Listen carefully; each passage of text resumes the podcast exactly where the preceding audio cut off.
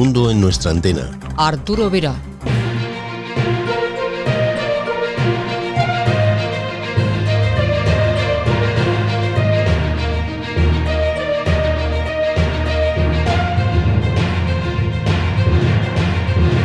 Me acompañan en esta edición todo el equipazo del programa y controlándolo todo, Lola Barrios.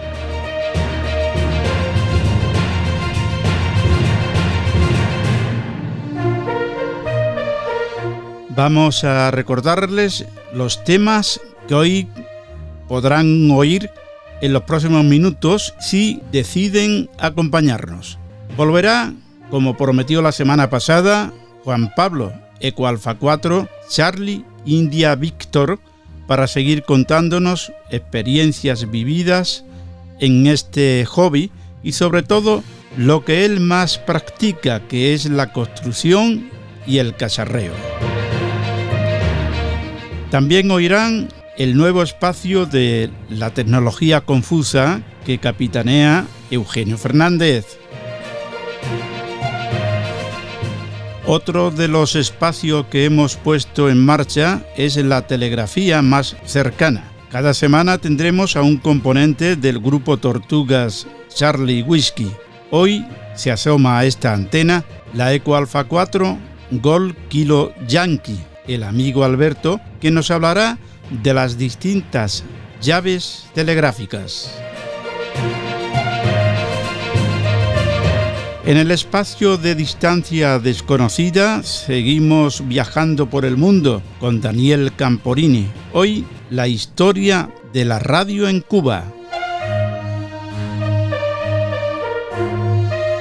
Pero antes tendremos la información en el pequeño bloque de noticias con José Vicente Fábregues. Complementa esta información Manolo Meteorito. Si le gusta el menú, pues ya saben, quédense.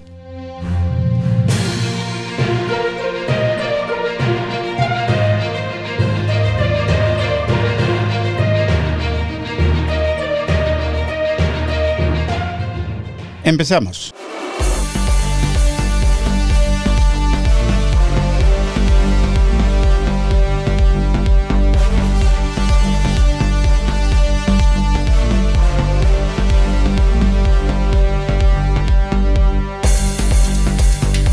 Web Cluster de URE. Desde el pasado lunes 14 de septiembre está en funcionamiento una nueva versión del Web Cluster de URE.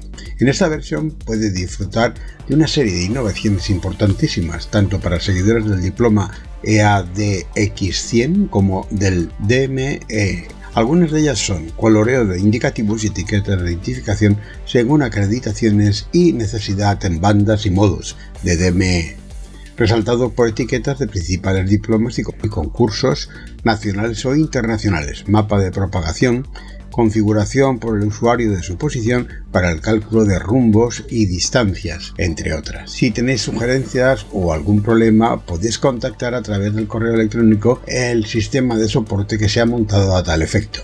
sysop.ure.es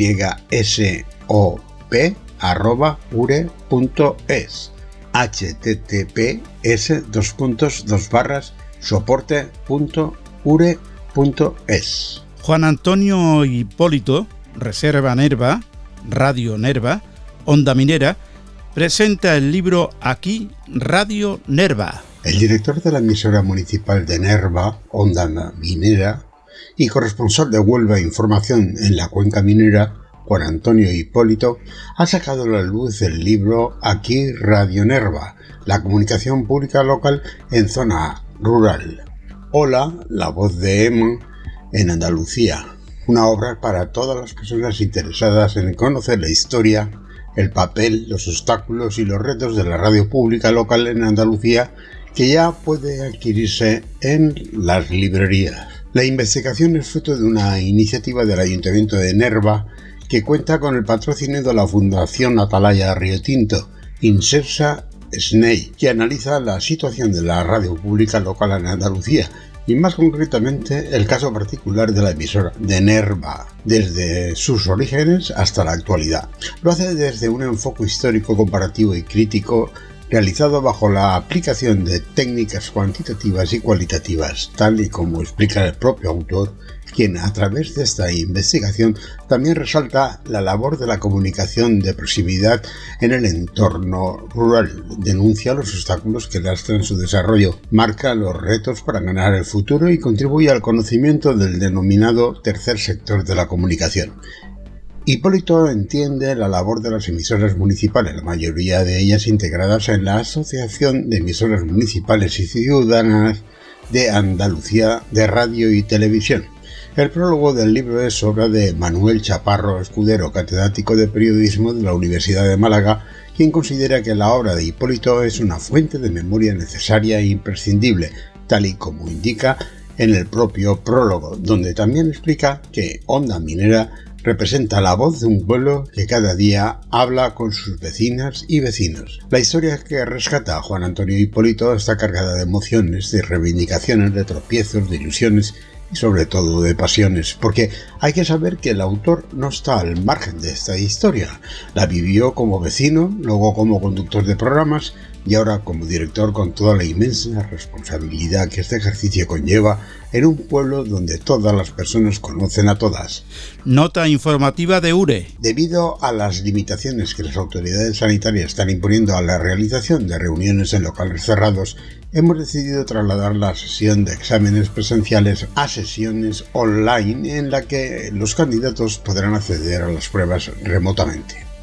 El equipo de examinadores de URE ha sido acreditado por la GLAARG,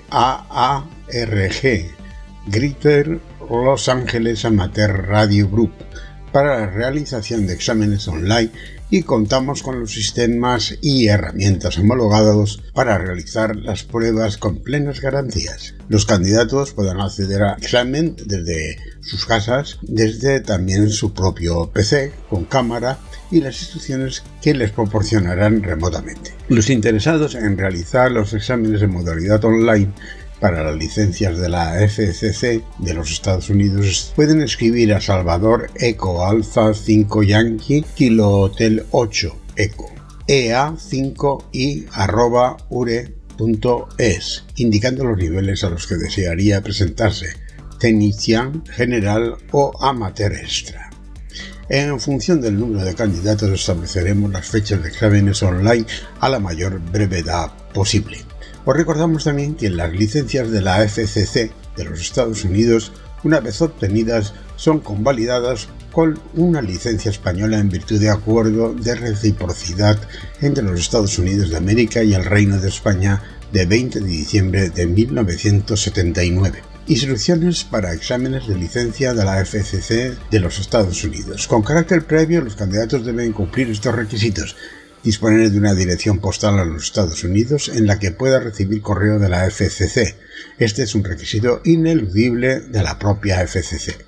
El candidato debe disponer previamente de un número FRN de la FCC. Si el candidato no dispone de este número FRN, este puede obtenerse fácilmente en la web de la FCC siguiendo las instrucciones que allí se indican.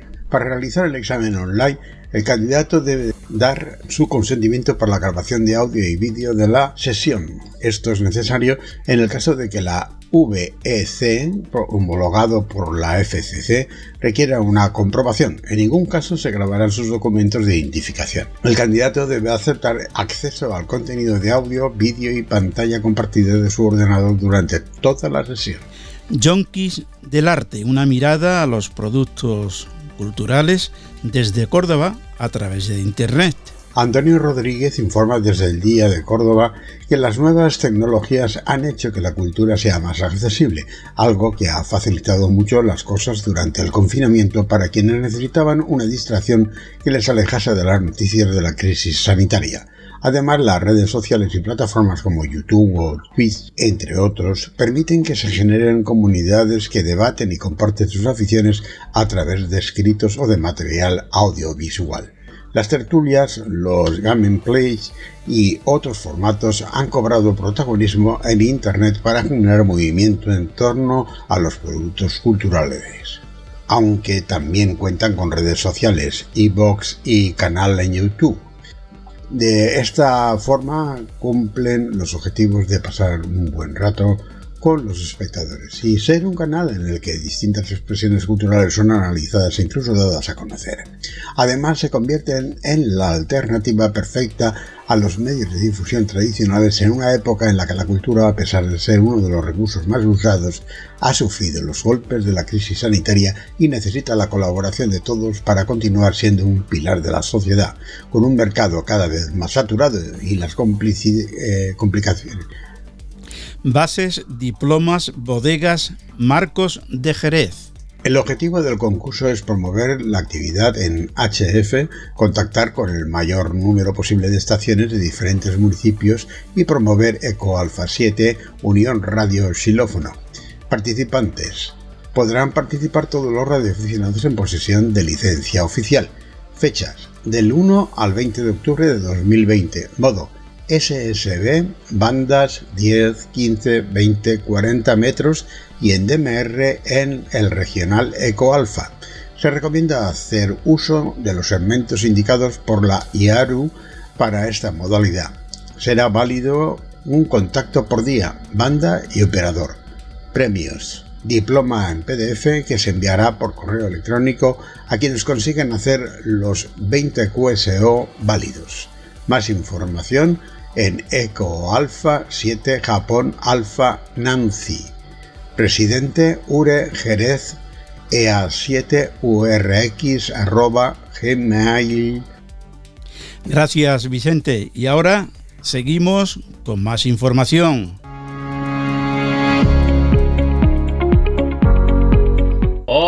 Todos, ¿cómo estáis Arturo? Estamos muy bien, ¿y tú cómo pues andas? Te voy a decir que bien y dando gracias a las fuerzas divinas por ello y tocando madera para que siga siendo así.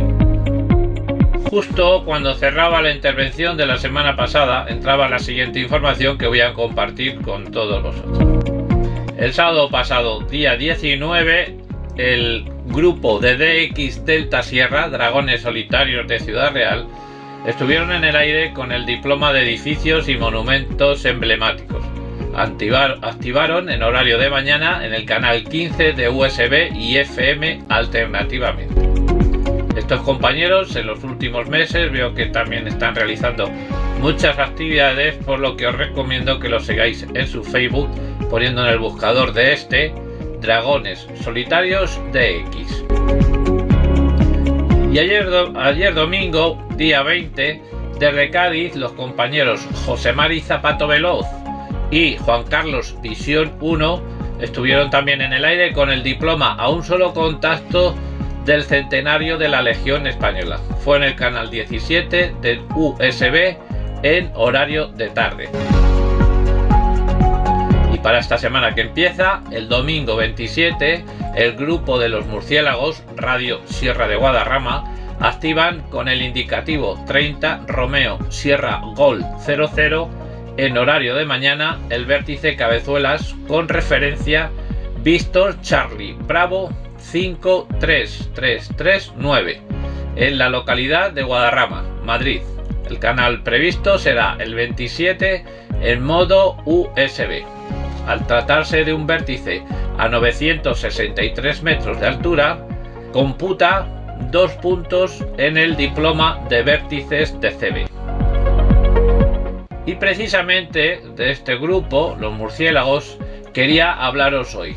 Bueno, la verdad es que quien os hablará será uno de sus componentes que tenemos ya al teléfono, que es Oscar QRZ Norte. Hola, buenas noches, Oscar. Estoy o estamos hoy aquí hablando contigo porque tenemos curiosidad por, saber este grupo nuevo del que veo, o mejor dicho, también escucho mucha actividad desde, antes de este verano. Y bueno, ¿quién mejor que tú, uno de los componentes, para que nos expliques qué es exactamente esto de los, de los murciélagos, dónde nace y la, y la idea de crear, de crear el grupo Los Murciélagos? Venga, muy bien, pues nada, muy buenas noches por ahí Manolo y a, todos los escuchas.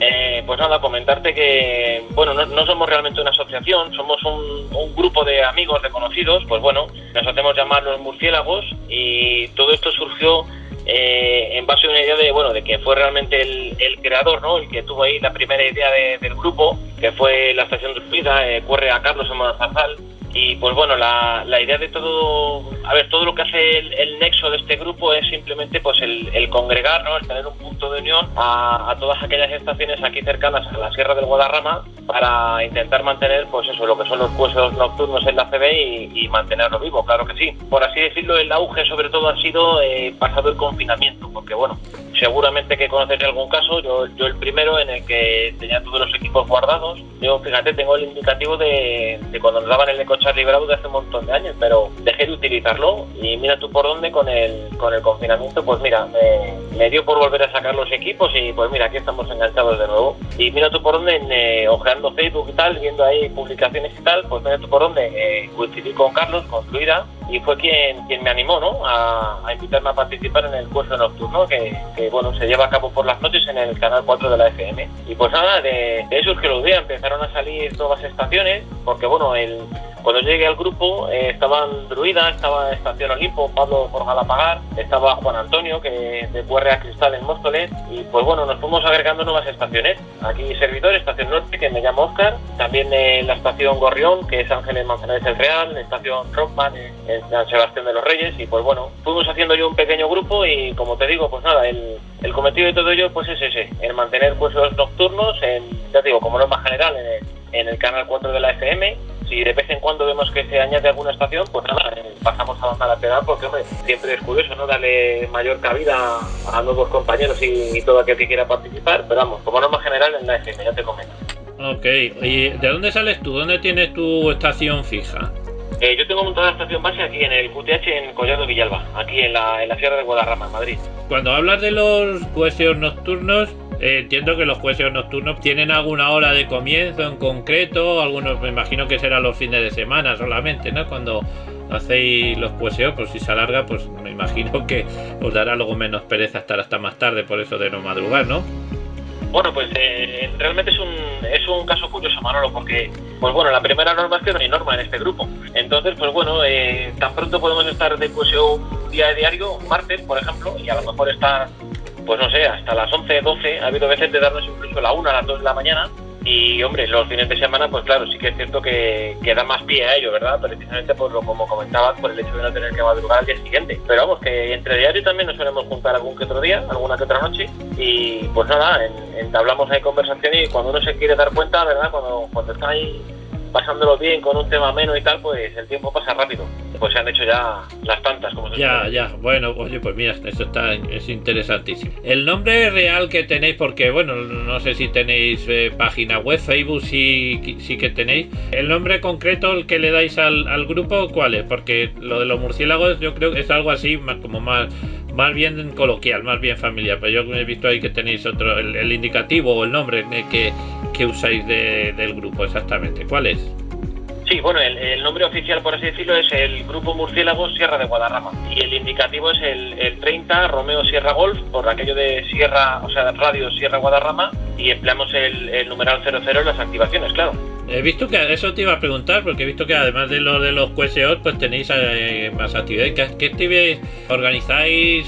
¿Dais QSL, diploma? ¿Qué es lo que soléis hacer de forma especial, me refiero? Pues mira, eh, poco tiempo antes de que llegase el, confinamiento, pues bueno, como siempre te podías juntar un poco más y preparar mejor las cosas, pues bueno, se estaban llevando a cabo diplomas con, con entrega de, de personales y se preparó una activación nocturna en la cual, pues bueno, sirvió también un poquito como experiencia piloto, entonces lo que hicimos era que cada, cada integrante del grupo otorgaba un animal nocturno a todas aquellas estaciones que iban, iban realizando los contactos. Y una vez conseguido todos ellos, pues se les hacía entrega de, de un diploma. Como siempre suele ocurrir, pues claro, y como estamos aquí repartidos, algunos muy metidos en la sierra, pues hacer el contacto con, por ejemplo, con estaciones de Madrid, pues a veces hacía un poco complicado. Y pues bueno, eh, para darle el diploma a todo el mundo, pues lo que se hizo fue que aquel que le faltaba a lo mejor un animal o dos animales por conseguir, se le entregaba el diploma igualmente con esos animales en, sombreado, ¿verdad? Pero bueno, así todo el mundo podía, podía disponer del diploma.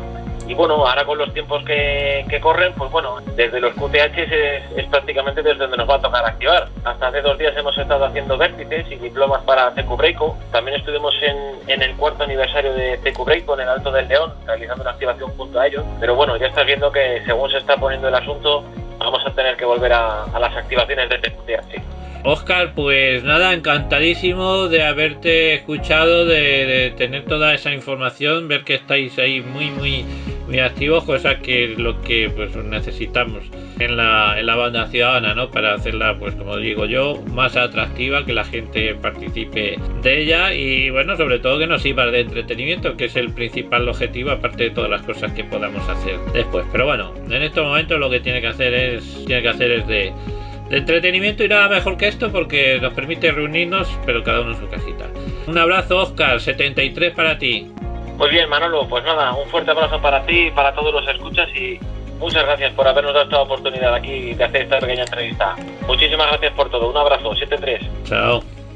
Y esto es todo lo que os puedo contar esta semana. 73.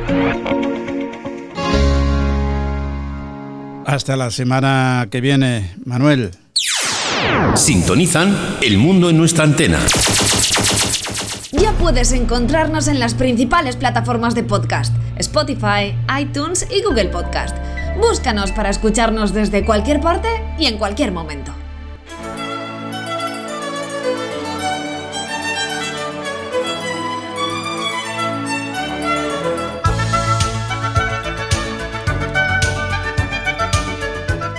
Pues aquí estamos de nuevo con Pablo, Eco Alfa 4, Gol Kilo Yankee, para continuar sabiendo un poco más de esta faceta que él practica como es el casarreo y el montaje. Gracias mm, de nuevo, Pablo. Acércate un poquito más al teléfono que no te, no te oímos. Bueno, fuera de micrófonos hablábamos de una antena que tú estás fabricando para la playa. Amplíanos esta información. Sí, eso es lo que te comentaba de la, del acoplador este, el ATU, el ATU 100, que compré, que ya está montado, que lo pruebo que está funcionando y me están haciendo la caja. La caja está preparada para pillarlo a una caña de pescar que yo tengo. Eh, que la compré para hacer una antena para ir al campo, que está, bueno, la caña, le pones el hilo y ya está. Y tengo una contraantena que la pones en el suelo, y tal. Entonces, claro, el problema es que yo alegremente decía, bueno, pues ya esta hora le pongo aquí mi bobina de carga y tal, y resuelto. Y claro, cuando llego, monto esto y pongo el VNA, pues aquello no da lo que tenía que dar. Y empiezas a mirar, chicos, esto al final hay que meter un acoplador. Empecé a pensar que si hago un acoplador, pero claro, eh, ahora ajusta, hay que meter. Se iba complicando el asunto de una manera que me aburría. Y con este acoplador, pues la idea es montar el acoplador en la base del portacañas. En la caña la pongo en la punta del portacañas, que es un metro más, así tengo 8 metros de vertical, y luego tiro el plano de tierra y con eso, pues la idea está en poder operar pues de 40 metros a 15 más o menos, la idea es de 40 a 15. Las bandas buenas son 40, 30, para los que sepan telegrafía, yo estoy todavía de aprendiz, 20 y 17. Ya la de 15 regulín, la de 17 es una muy buena banda para, para nosotros. Mm, ¿La simple caña de pescar para arriba o tiene radiales también? No. Sí, sí, la caña de pescar, la idea es la caña de pescar y si tienes una buena tierra, pues nada, mm. pones una pica y listo. Y si no, pues tengo hecho un, ocho radiales soldados a un anillo, de tal manera que los puedes poner debajo, los estiras, si quieres se pueden poner un poco en alto, pues eh, tienen las puntas preparadas con, con, unos tensores para poner unas picas a tierra, en fin, lo pueden montar de un más alto más bajo, ¿no? Pero bueno, la idea es tener una contraantena para los sitios estos donde hay mala tierra, pues, pues hablamos roca, eh, si hablamos de montaña, eh, la arena de la playa, que es donde yo tenía interés sobre todo, porque tenemos todos la idea de que, bueno, arena de la playa, agua salada, bueno, la toma de tierra es magnífica. Pues desgraciadamente no es así, hay que poner un planchón para, poder tener una buena toma de tierra. Pues si estamos hablando de irte con la sombrilla, una mochililla con agua y algo de comida, la caña a pescar y, la radio, no vas a ir arrastrando una chapa. Claro. Entonces, pues la idea es que tiras ahí unos hilos y, y haces de contraantena digamos, eh, tipo radiotáctica que usan los militares, que va con la radio, eh, en este caso la radio llevan hasta el acoplador dentro, eh, tiran un cable enganchado a un árbol o como buenamente pueden, si no tienen tierra, pues tiran otro cable por el suelo y a operar. Y esa es un poco la idea. Aparte de cacharrear, ¿en qué modo te encuentras más a gusto haciendo radio? Cuando te metes con el micrófono o, la telegrafía, vamos. Yo, eh, la telegrafía, yo es que estoy, soy el aprendiz eterno. ¿eh? Este año he conseguido ya por lo menos aprenderme el alfabeto, reconocerlo. Eh, otra cosa ahora que estoy poniendo grupo de letras, que la cosa es más complicadilla. Pero bueno, eh, mi idea es que tengo que aprender telegrafía porque la radio nos está limitando por el ruido a los modos digitales que a mí no me gustan. Eh, digo que no me gustan porque me parece muy bonito para ver que te dicen que te han oído en el, otro extremo del mundo con un sistema que está transmitiendo eh, con 6 hercios de ancho de banda y por tanto mm, la señal llega o llega. Eh, ¿Puedes hacer un QSO? No, simplemente transmites unos datos de posición y poco más. Mm, a mí eso no me, no me llama la atención. ¿Habla del FT8? El FT8, el ROS está algo mejor, pero no me he metido con ROS. Eh, no me llama la atención. Es decir, me puede valer como experimento pues, para ver técnico, pero no me llama la atención para nada. Entonces, yo me gusta más, pues, o hablas con alguien en el micrófono, como estamos haciendo ahora, eh, charlas un rato, mm, y si no, pues eh, escucho, escuchar, escucho muchísimo. Eh, claro, cuando son conversaciones en inglés, pues el inglés ya lo tengo oxidado y me cuesta mucho. Pero escuchar me gusta escuchar mucho. Una cosa, has querido dejar de pisar la tierra y, ir para arriba, ¿no? ¿Eh? Háblame un poquito de los picos satélites. Sí, sí, esto ha sido el amigo Eduardo, el EA3 GHS, que es una enreda y me pidió que le echara una mano. Eh, esto fue en noviembre del año pasado, octubre o noviembre, y que necesitaba, pues me introdujo en el equipo de AMSAT, AMSAT-EA, que se dedican a temas de satélites eh, radioaficionados. ¿no? Y están trabajando con picos satélites, son satélites de 5, son cubos de 5 centímetros de lado, de 5 por 5 por 7 y medio y 5 por 5 por 10 y estos estaban trabajando en uno de los de 5x5 por 10 y estaban desbordados de trabajo porque se les había adelantado el lanzamiento. Total que me, dijo échanos una mano o venga me puse con ellos y ya me metí a lleno de lleno y eso supuesto pues es un esfuerzo de mes y medio no no ha llegado a mes y medio de integrar todos los circuitos que ellos ya tenían diseñados y ahí yo me pasaron los esquemas y dice, pues esta placa lleva esto, esto y esto, y wow, aquello era una maraña de cables que les dije que ni de coño. Que lo íbamos a hacer con una placa madre y todo enchufadito. Decían, no, eso no es, es imposible, ¿cómo vamos a hacer esto? Eso nada. Tenemos unos programas hoy día, software me refiero, gratis, para, para hacer ingeniería que, que, ya los quisiera haber tenido yo cuando empecé a trabajar.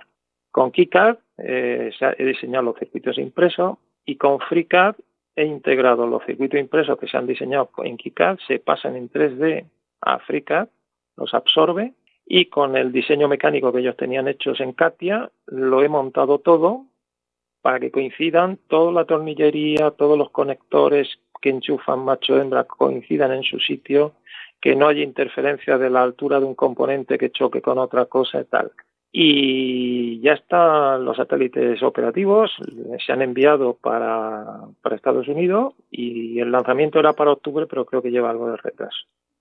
Y esto, yo te diría que si que te pusieras en contacto con Félix, eh, eh, a ver que, me acuerdo el indicativo, eh, a 4 Golf Kilo Sierra, que es el presidente de AMSATEA, y, y te cuente porque eh, nos hizo una presentación en el EAQRP Club en Guadarrama hace dos años, creo recordar, o tres, del trabajo que estaban haciendo.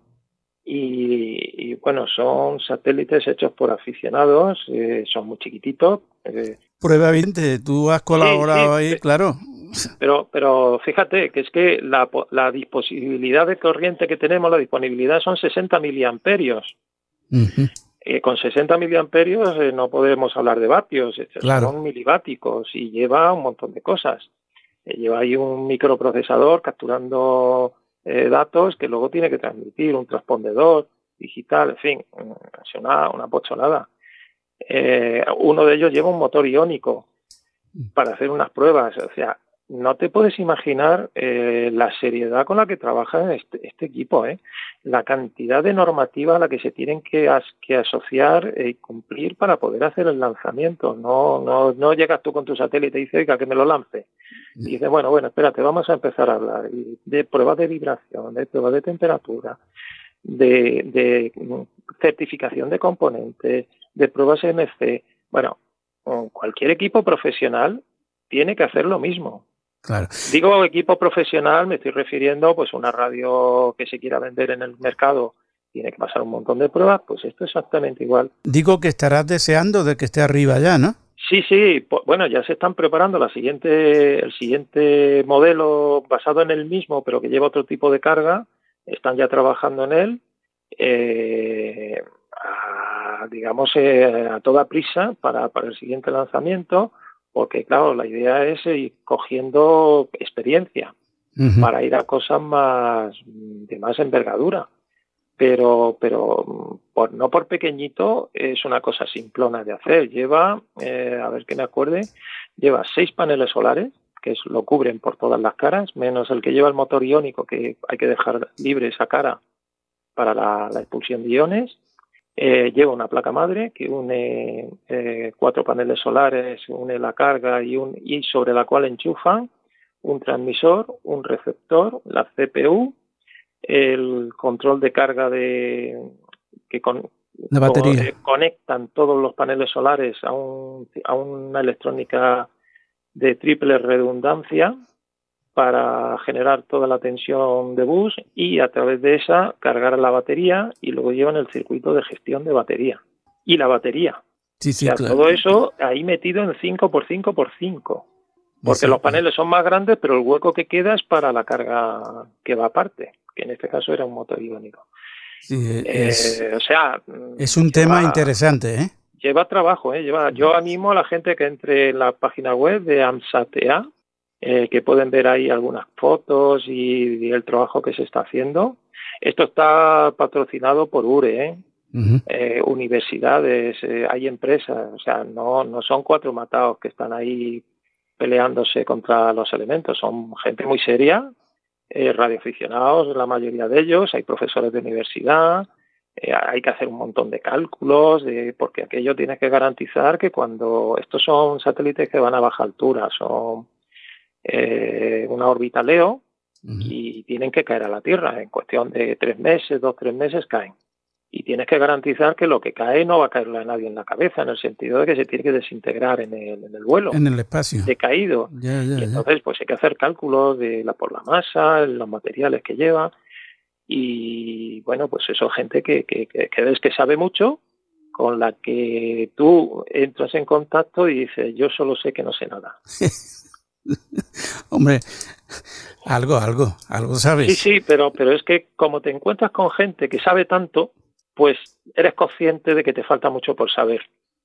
No, Yo sabré de algo, pero me falta mucho por saber. O sea, eh, la punta del iceberg nos oculta todo lo que hay por debajo. Evidentemente no podemos saber todo de todo, ¿no? No, no, no, y nos vamos al otro sitio y no sabemos todavía la mitad de la... Pero eso es lo que te da eh, eh, el trabajo en equipo. Y además, perdona, eh, con esto de, del correo electrónico, de Internet, es que no hace falta ni, verte la cara, es que hay gente que está trabajando en Barcelona, yo estoy ahora aquí en Almería, eh, gente que está trabajando en Madrid. Eh, dentro de Madrid no hablamos de Madrid capital, sino Madrid y, y los alrededores. Entonces, pues es todo, quitando algún día que desde que te reúnes, pues el resto es todo a base de correo, te mando, ahí tienes de vuelta lo que he hecho, mira a ver esto, hay uno que este, Eduardo se dedica en cuerpo y alma al proyecto y está documentando absolutamente todo, todas las reuniones, todo lo documenta para que, para que haya una buena coordinación. Entonces, si tú lo ves así, eh, los que hemos estado en empresas tecnológicas decimos, que esto no tiene nada que envidiarle.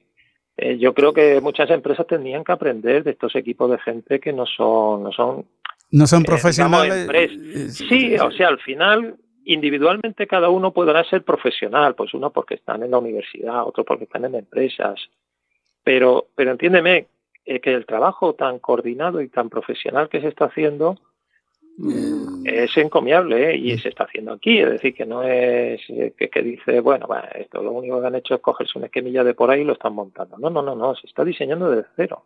Sí, no, y, y, hay que probarlo antes de lanzarlo arriba. O sea, esto se ha tirado mm, semanas, el equipo puesto con una bombilla, eh, trabajando con el panel solar, transmitiendo datos para ver si había algún problema, encendiéndole y apagándole la bombilla, simulando la luz, eh, porque esto, pues salir dando vueltas, eh, va a estar iluminada más, más o menos eh, cada media hora está en la zona oscura de la Tierra.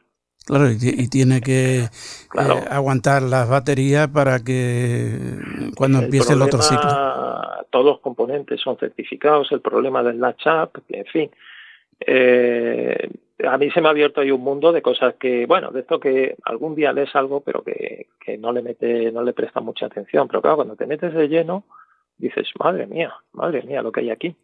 Y, y es otro mundo, es otro mundo porque la idea es, eh, pues eso, un, unos satélites que son muy chiquititos y que hacen cosas muy simples, pero que por colaboración pueden hacer cosas muy complejas. Muy bien.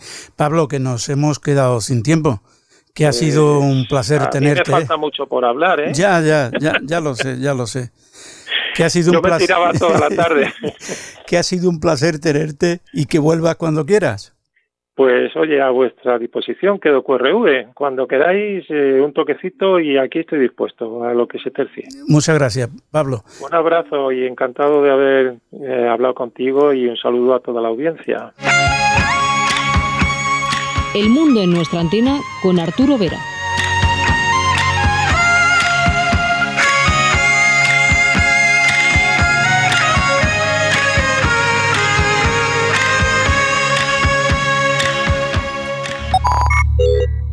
Introduzca password.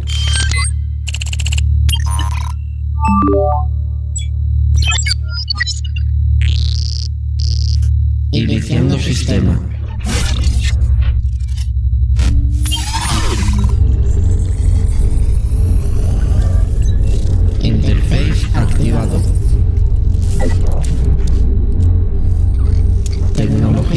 En marcha. Bueno, pues ya estamos con nuestro compañero Eugenio. Eugenio Fernández y la tecnología confusa. ¿Qué tal? Hola Arturo, buenas noches. Verás, la semana pasada hablamos sobre el Internet de las Cosas, una definición que engloba cualquier dispositivo tecnológico que, de alguna manera, forma parte de nuestras vidas cotidianamente y que necesitan estar conectados a la red de redes para que sus recursos puedan ser exprimidos al máximo. Como decimos, la red neuronal de todos estos dispositivos es Internet, red donde se concentra parte de nuestras vidas convertidas en datos. Y de eso quiero hablar esta semana, porque si hablamos de tecnología rápidamente pensamos en Internet, ya que hoy en día casi todos los dispositivos a nuestro alcance hacen uso de la red. Quizás uno de los recursos más importantes que ofrece Internet eh, sea pues eso, los datos personales de cada uno de nosotros.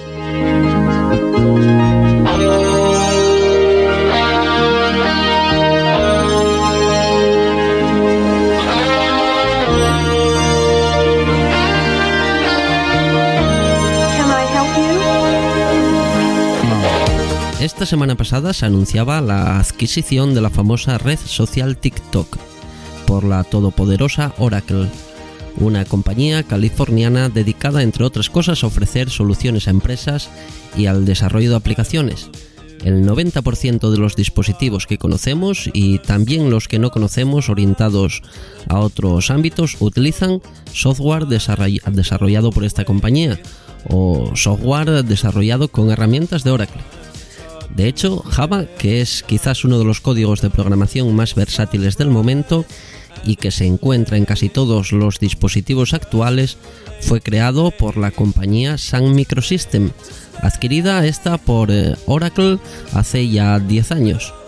Pues dicho esto, la red social china dedicada a compartir vídeos de corta duración fue adquirida también por Oracle este mes de septiembre, eso sí, tras mucho competir con otras grandes compañías interesadas.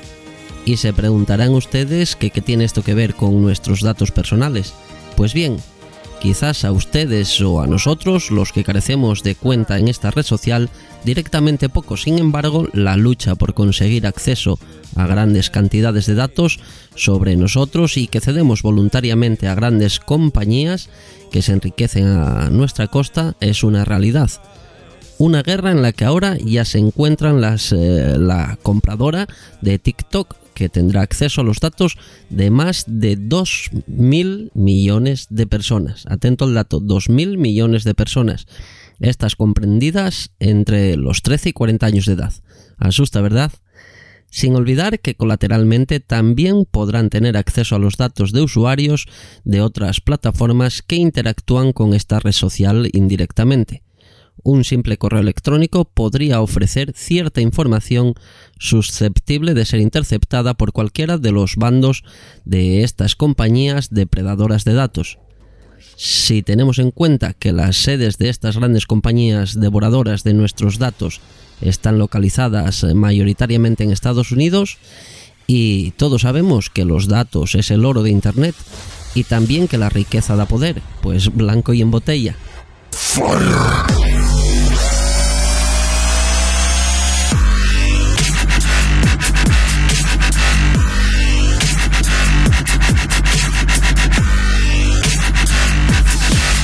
Verán, tal es la obsesión de acceder a nuestra información más o menos privada que cuando accedemos a cualquier aplicación, y ahora ya incluye a cualquier compañía independientemente de su tamaño, eh, pues cada vez que accedemos, eh, la aplicación que ofrecen estas compañías gratuitamente eh, me refiero, pues bueno, a, sistemas de, eh, de, búsqueda, servicios para leer la prensa o consultar el tiempo, eso entre, entre otras muchas cosas, estamos ofreciéndoles información muy preciada a través de, por ejemplo, nuestro navegador de Internet. Cuando nos preocupamos por tener el mejor antivirus o nos obsesionamos con estar protegidos ante cualquier ataque informático del tipo que sea, no nos olvidemos que voluntariamente estamos eh, continuamente permitiendo que desconocidos accedan a la información almacenada en nuestros dispositivos. Activen voluntariamente cierto hardware y todo ello bajo nuestro permiso, pero no bajo nuestra supervisión directa. Otro día hablaremos de qué pueden hacer con estos datos que nosotros mismos les ponemos en bandeja y seguro que nos sorprenderemos. Hasta entonces, cuando creen una cuenta a través de la red, deténganse un momento y recapaciten si realmente merece la pena. Un saludo amigos y hasta la próxima semana.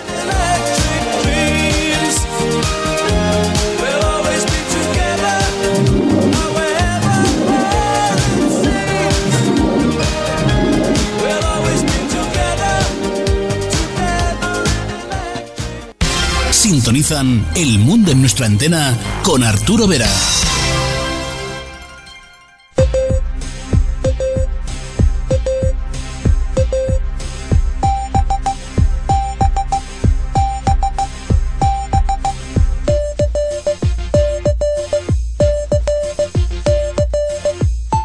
Esta será nuestra sintonía para el tiempo que dedicamos a la telegrafía.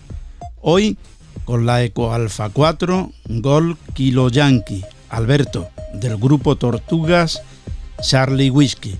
Cuando quiera, buenas noches. Hola, buenas noches Arturo. Soy A4 Gol Kilo Yankee, Alberto, del grupo Tortugas Charlie Whisky. Nada, en principio darte las gracias por la oportunidad de, de aquí de hablar en tu programa sobre telegrafía, que en este caso es el modo que más me gusta en radio y bueno, te voy a contar un poco mis opiniones personales, tanto de las llaves que fabrico yo como de las comerciales que conozco y que he probado, que también tengo alguna. Eh, en principio, los iámbicos, que sabemos todos que son de dos palas, eh, una es la que hace los puntos y otra las rayas. Bien, en este modelo hay cuatro puntos importantes que son los que me gusta valorar, tanto vuelvo a repetir, en las que fabrico como en las que, tengo que comprado o que he cambiado con algún colega. En principio el punto número uno es el peso y la adherencia. Creo que es un punto importante que no se valora mucho, pero cualquier llave, por mucha calidad que tenga, si en la mesa se te mueve mientras estás manipulando, pues creo que pierde toda la, esencia de la manipulación. Otro segundo punto importante es la separación de las palas y la altura de las mismas para tener una posición muy cómoda en la mesa y que, no falles en la, manipulación de- del contacto. Eh, otro punto, valorar, aquí ya es un poco más el tema económico, si lo quieres de muelles o imanes, que ya cada uno llegará, los imanes son algo más caros, pero bueno, depende, depende del tema económico, cada uno hasta donde podemos llegar. Y luego el cuarto punto, que creo que es el más importante, es el rebote. El rebote quiere decir que en el aspecto de que cuando quieras dar un punto o una raya, pues no te manipule dos puntos y dos rayas y claro, te eche abajo el, el QSO. Bien, eh, el segundo modelo que yo tengo es el vertical, que todos conocemos de ellos, además creo que fue un poco la esencia de la telegrafía. En cualquier cuarto de radio, por muy con mucho que te gusten los iámbicos o puedas ir muy rápido con ellos, y con el vertical también, pero creo que siempre tiene que haber una llave de telegrafía vertical en todos los cuartos de radio. Ahí pues lo- es un poco menos exigente el tema de, del peso y demás, pero la altura del polvo muy importante pues para que no tengas el, la mano se canse y en fin, no sufras ninguna lesión ni estas cosas. Y por último, el modelo que más me gusta, que es el que estoy usando ahora mismo, además tengo un proyecto de los míos en marcha, tengo alguna foto por ahí ya para, para fabricar y lo tengo un poco en al principio, que estoy haciendo unas pruebas yo aquí con el mío, que son los Bug o simios automáticos, que tengo varios de la marca Vibroplex que he cambiado con ellos y otros que, pues, que he restaurado por el aspecto que tenían deteriorado o por el tiempo que, que tienen los mismos. A algunos les he dejado la esencia esta del paso de los años porque también tiene su, su encanto. Eh, nada, todas las creaciones son mías, las que yo fabrico en función de lo que se ve por ahí y de las, de las otras llaves que se van viendo de, la gente. Pero bueno, cada uno de los que fabricamos le tratamos de dar un, un punto más, más personal. Así que nada, eh, desde aquí también eh, animar a la gente que quiera aprender telegrafía, que si, que si está dispuesto a ello, quiere intentarlo, pues ahí está el grupo al que pertenezco, como te he dicho al principio, la página web tortugaschaliwhisky.com, que ahí se le va a ayudar sin ningún problema y hay mucha gente interesada en el, en el tema. Así que nada, muchas gracias de nuevo por, por esta oportunidad y nada, hasta la próxima. Venga, hasta luego. Hasta luego y gracias a ti. Sintonizan El Mundo en nuestra antena con Arturo Vera.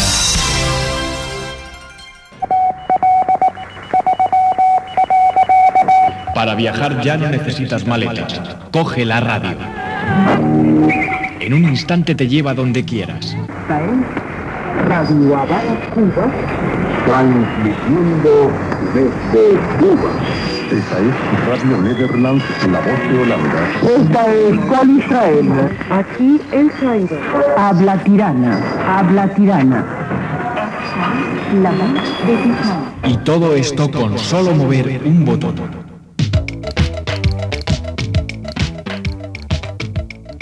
Disfruta el DX, distancia desconocida.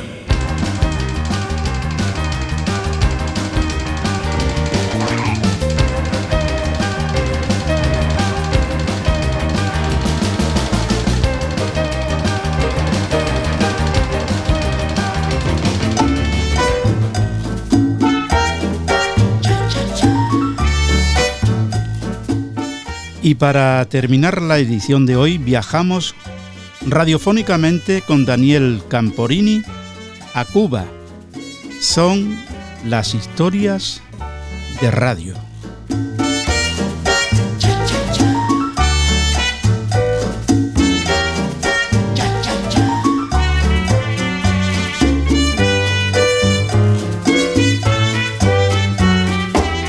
La emisora CMBF fue propiedad en la década de 1930 de José Reigada, que la había instalado en la zona de El Vedado, en La Habana, operando en la frecuencia de 680 kilociclos con 15 kilovatios de potencia, cambiando al final de esa década a la frecuencia de 1560 kilociclos, con sus estudios en la zona de Puentes Grandes.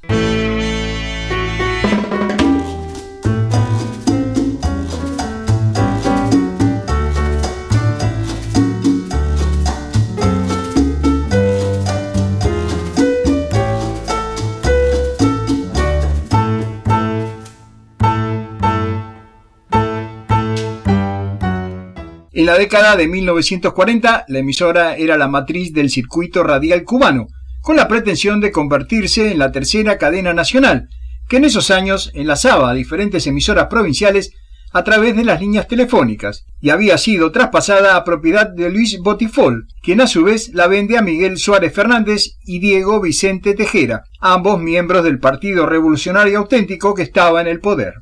La CMBF vuelve a cambiar de propietarios en 1947, pasando a ser explotada comercialmente por Humberto Anderes, su jefe técnico Eusebio Mujals Barniol y Francisco Aguirre, quienes adquieren en total siete nuevos transmisores en Estados Unidos y Canadá para ser distribuidos en las seis provincias. Pero la planta transmisora queda inactiva durante seis meses por no cumplir con los requisitos del Ministerio de Comunicaciones para la potencia autorizada a esa frecuencia. CMQ desde Radio Centro, La Habana. El 10 de febrero de 1948, la emisora es adquirida por Goar Mestre, propietario de la radio CMQ, que la pone en funcionamiento un día después ante la amenaza del Ministerio de Comunicaciones de retirarle la licencia de emisión. El día 12 de febrero se inician las emisiones de prueba en la nueva frecuencia de 950 kilociclos, bautizando a la nueva emisora como CMBF Onda Musical del circuito CMQ la que presentaba una programación dedicada por completo a la música cubana y clásica, retransmitiendo los conciertos de la Orquesta Filarmónica de La Habana, esto por idea del músico Orlando Martínez, quien a su vez pasó a ser el director de la emisora. La inauguración oficial de la CMBF, onda musical del circuito CMQ, se produjo el 25 de abril de 1948 por las presiones para emitir propaganda gratuita para Carlos Pío Socarrás, en ese momento candidato a la presidencia, a lo que se accedió parcialmente. La emisora cultural daba grandes pérdidas, solo emitía 30 segundos de publicidad a cada hora. La emisora cultural daba grandes pérdidas, solo emitía 30 segundos de publicidad en cada hora, pero estas eran absorbidas por la programación comercial del circuito CMQ, pues la emisora era muy importante dentro de la cadena comercial y muy respetada por el oyente cubano. La fidelidad a un estilo artístico por parte de la CMBF fue reconocida tiempo después, cuando se produce el triunfo de la revolución y son incautadas las emisoras propiedad de los hermanos Mestre, cambiando su nombre en octubre de 1961 por el de Radio Musical Nacional y convirtiéndola en una cadena nacional.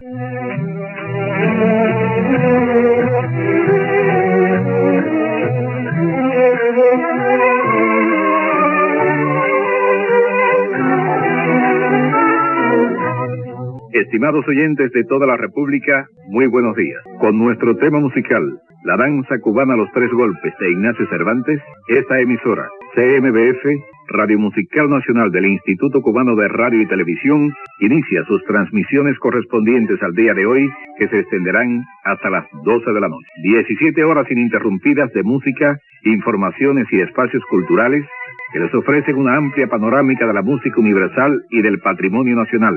Muchas gracias por su amable atención.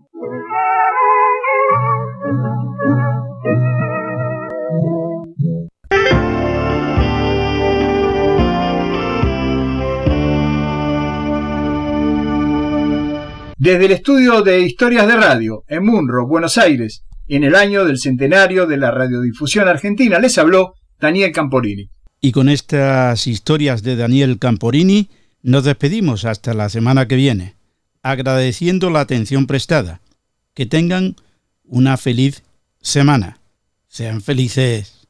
Adiós. Ya puedes encontrarnos en las principales plataformas de podcast, Spotify, iTunes y Google Podcast. Búscanos para escucharnos desde cualquier parte y en cualquier momento. Si quieren volver a escuchar el programa, pueden hacerlo entrando en la página www.ure.es. www.ure.es.